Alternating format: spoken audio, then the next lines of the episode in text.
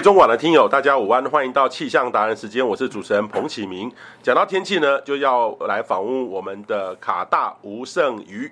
卡大你好，我是好，各位中广的听友们，大家好，好，大家新年快乐哈，新年快乐。好，大家一定很期待哈，就是说过年的天气。但是如果一直留意我们每天气象报告的朋友，就知道说，今年我们先讲整体，好，今年整体的过年不妙，对不对？对，目前看起来的确变动性很大哦，跟往年这种呃，我们一开始就说可能好天气的这种情况不太一样哦。今年从礼拜六就是第一天开始，其实呃就已经开始下雨了。其实应该从礼拜五开始就下雨了。那这整个呃锋面啊，南边的水汽上来啊，配合的情况还蛮明显的哦。所以呃降雨的情况应该会一直持续到明天哦，就持续到周日的这一天哦。所以周六周日看起来都是会下雨的情形。那到了除夕到初一的早上，目前看起来的话，可能会是一个短暂的空档哦，尤其是到了除夕的这一天哦，应该整个天气的状况会是比较好的。但是很快哦，到了初一的大概下午开始，可能呃，在我们的西边又有很多的云层要开始过来了，然后降雨的情况又要开始陆续的发生哦。那这一下。可能就一直要持续到年初四哦，因为后面哦云雨带走完之后又是封面哦，那封面过完之后东北季风又增强，所以整个容易下雨的这个情况大概要持续到年初四哦，可能一直要到年初四的晚上到年初五哦，就是接近到收假的时候，我们的天气才又哦比较回稳过来哦，整个好天气的情况可能到了年初五、年初六的时候哦，可能又会是一个比较好的天气，所以这中间其实变动的状况蛮。明显的哦，就是下雨，然后晴天，然后又下雨，然后又在晴天哦，总共会有两次锋面通过这个情况哦。那温度的部分其实变动也非常的大哦，因为整个温度的变动也就随着降雨的情况在变动哦。那尤其是当整个天气从下雨转成比较好的时候，就代表说有比较强一点的冷空气下来，那空气也会比较干。哦。所以说目前看起来的话，可能在小年夜的晚上，然后一直到除夕的这一天，整个温度的情况会往下降哦，那降的情况也会蛮明显的。目前来看的话，哦，有机会达到大陆冷气团的等级哦，所以说在中北部这种比较空旷的地方，可能在除夕的那天的早上，哦，大概是有机会能够出现到接近十度的这个低温哦。那台北市的温度大概在十三度的上下是有这个可能性的，所以说呃，温度感受上应该也是会有一阵子比较冷的情况，但是呃，除夕的这个冷空气大概持续的时间不会太长。啊，可能一下子就过去了，所以到年初一的白天，可能温度又开始慢慢的往上升。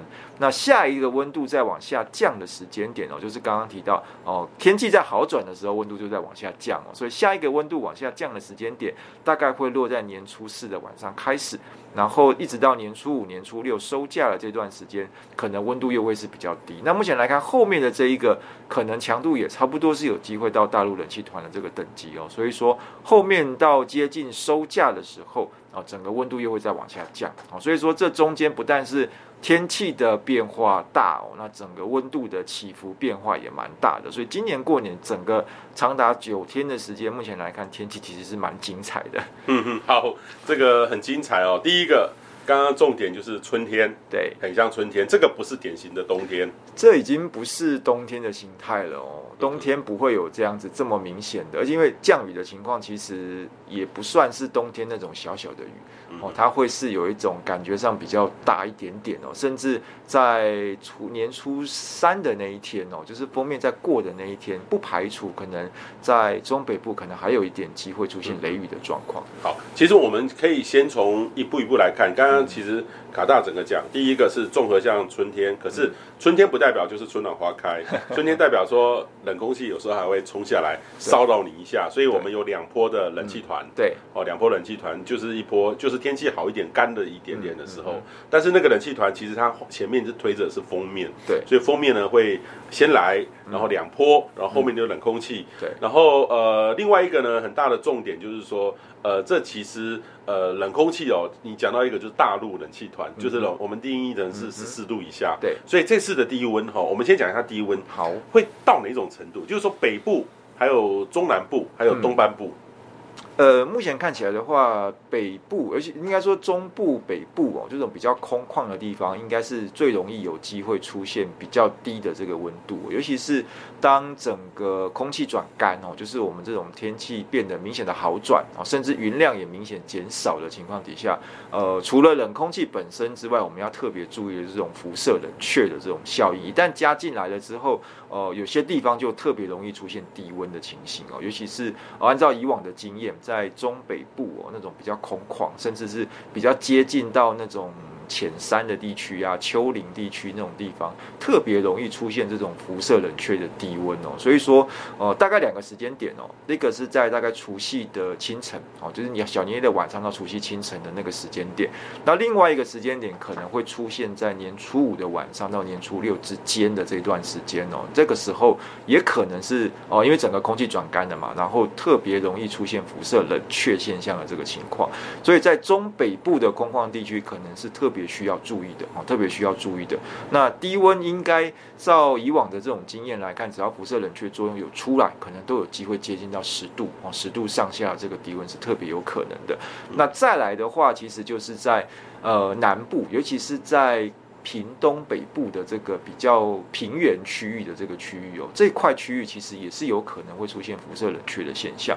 那另外就是像花东纵谷里面哦，某些比较呃特殊的这个位置哦，因为花东纵谷它也是一个山谷的地形哦，那这种冷空气有的时候一旦进去了之后，它会有点像堆积在山谷里面的这种状态。那只要云层一开哦，它辐射冷却的作用也是有可能会发生，只是说在南部跟花东纵谷这里面发生辐射冷。确的这个机会相对来讲，可能没有像中北部的情况这么明显哦。所以说，呃，特别需要注意的地方，应该是在中北部哦，中北部空旷的地区。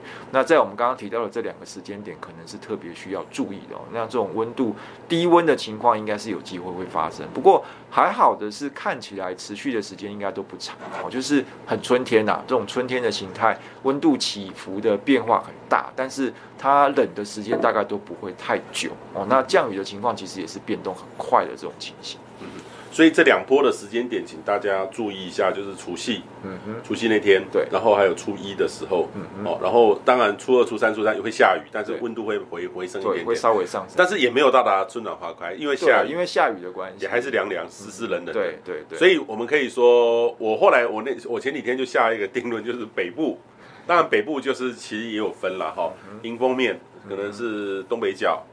基隆到宜兰，嗯，我觉得下雨湿湿冷大概九成吧。对，目前看起来的话，因为就算没有封面的影响了，可能那种东北风的地形的降雨大概还是跑不掉。就每天下雨，过年每天，每天整天下雨，多多少少对都会是下雨的状况。但是有强有弱，有强一点，有弱一点点。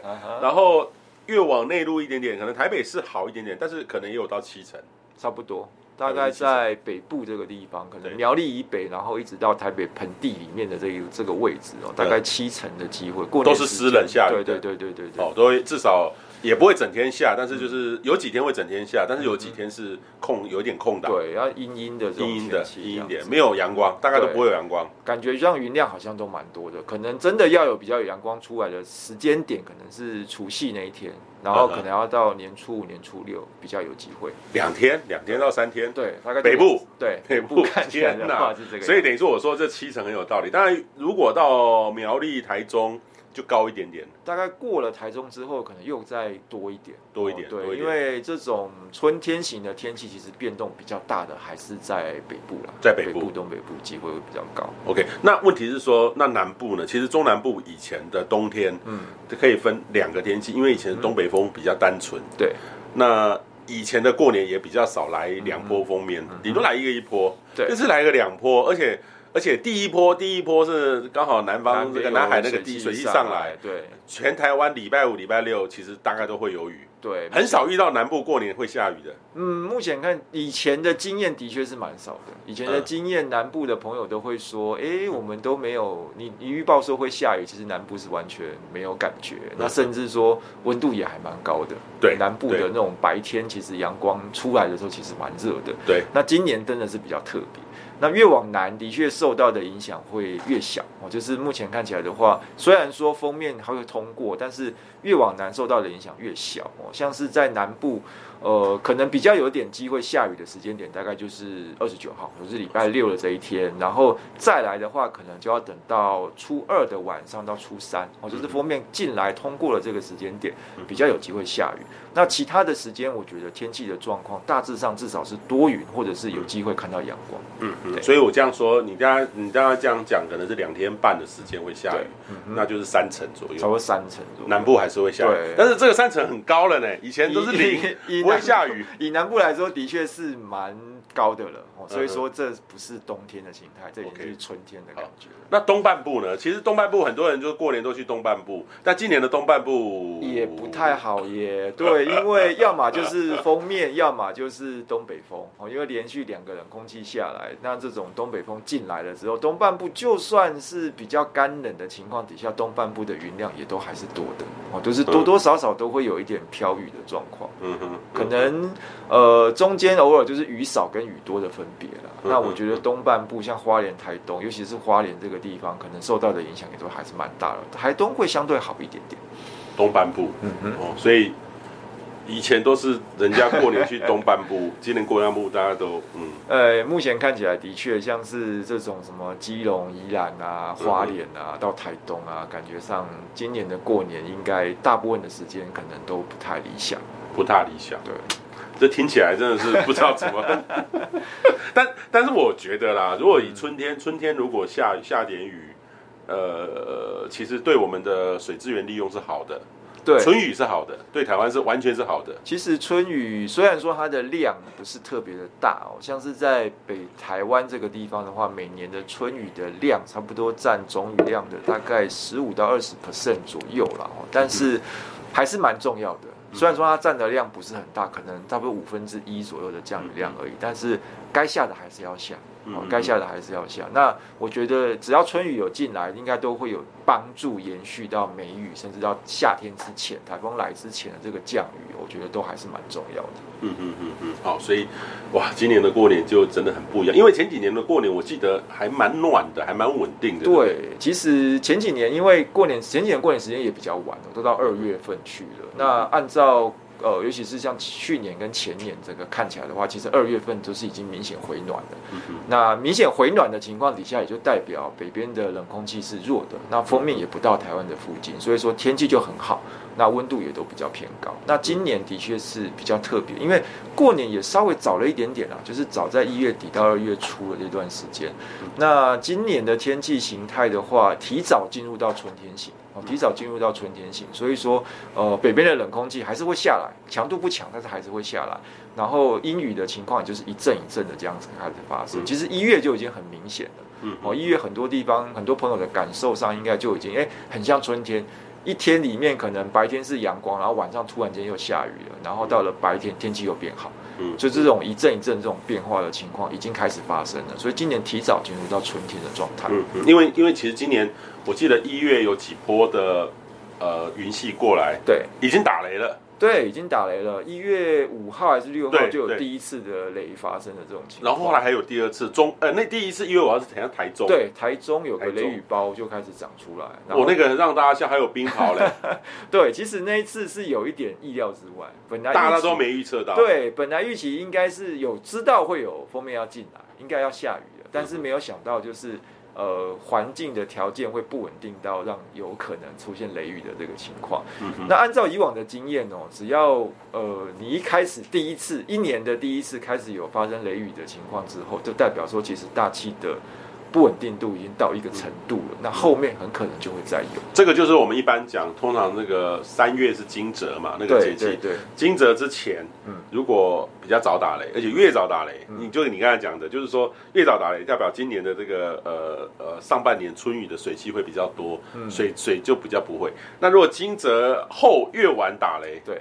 那就很慢。我记得在去年，呃，二零二零年，二零二零年，对，有一年好晚，很晚，一直到接近快要到梅雨了，才开始出现比较明显的雷雨的状况。对对对。那今年真的是一一到一月初就有了，一月初就有了嘛。然后在一月的下旬，就是前前上一个礼拜，也是有比较明显的封面过。然后那一次的话，其实台湾附近也有出现雷的状况。嗯，在差不多在二十一、二十二号，就是冬至前后的那两天，其实台湾附近的海面是有出现打雷的情形，陆地上可能不是很明显，但是的确还是有，就代表说今年提早进入到春天型。那一旦进入到春天型的时候，就大气的环境就不太稳定。嗯，所以现在的预报看起来的话。呃，其实礼拜六的这一天，应该在我们南边台湾南部的海面上，应该也会有雷的发生。嗯、那再来的话，等到年初三、年初四，就是封面过的那个时候，嗯、也有可能会有雷的发生。所以再来的封面系统哦，只要结构稍微好一点，条件稍微好一点，大概都有机会出现雷雨的这种情况，就代表说，哎，春雷真的来得很早，很早。但是这个春雷，或是说，其实这个叫做春天的雷，对。可是它又发生在一月，嗯哼。那你叫它冬雷嘛？哦，这个其实有时候这个定义看着就很就很像，如果说哎，彭博士现在进入春天了吗？今年春天比较早嘛？那我这种说真的，有时候好我好难回答，因为那我要问你，那什么是春天？那每个人认为的春天是不一样的。样的有些人认为是春暖花开，就我们气象人为来看的话，春天其实是。